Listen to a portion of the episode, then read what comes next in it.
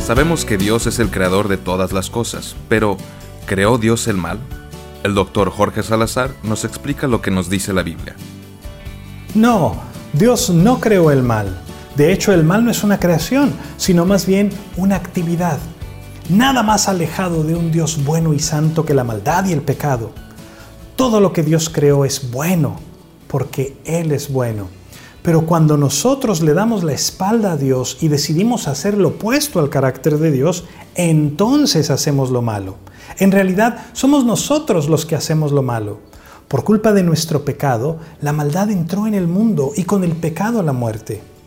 Antes de ver a Dios como el autor del mal, debemos verlo como aquel que vino a reparar lo que nosotros rompimos.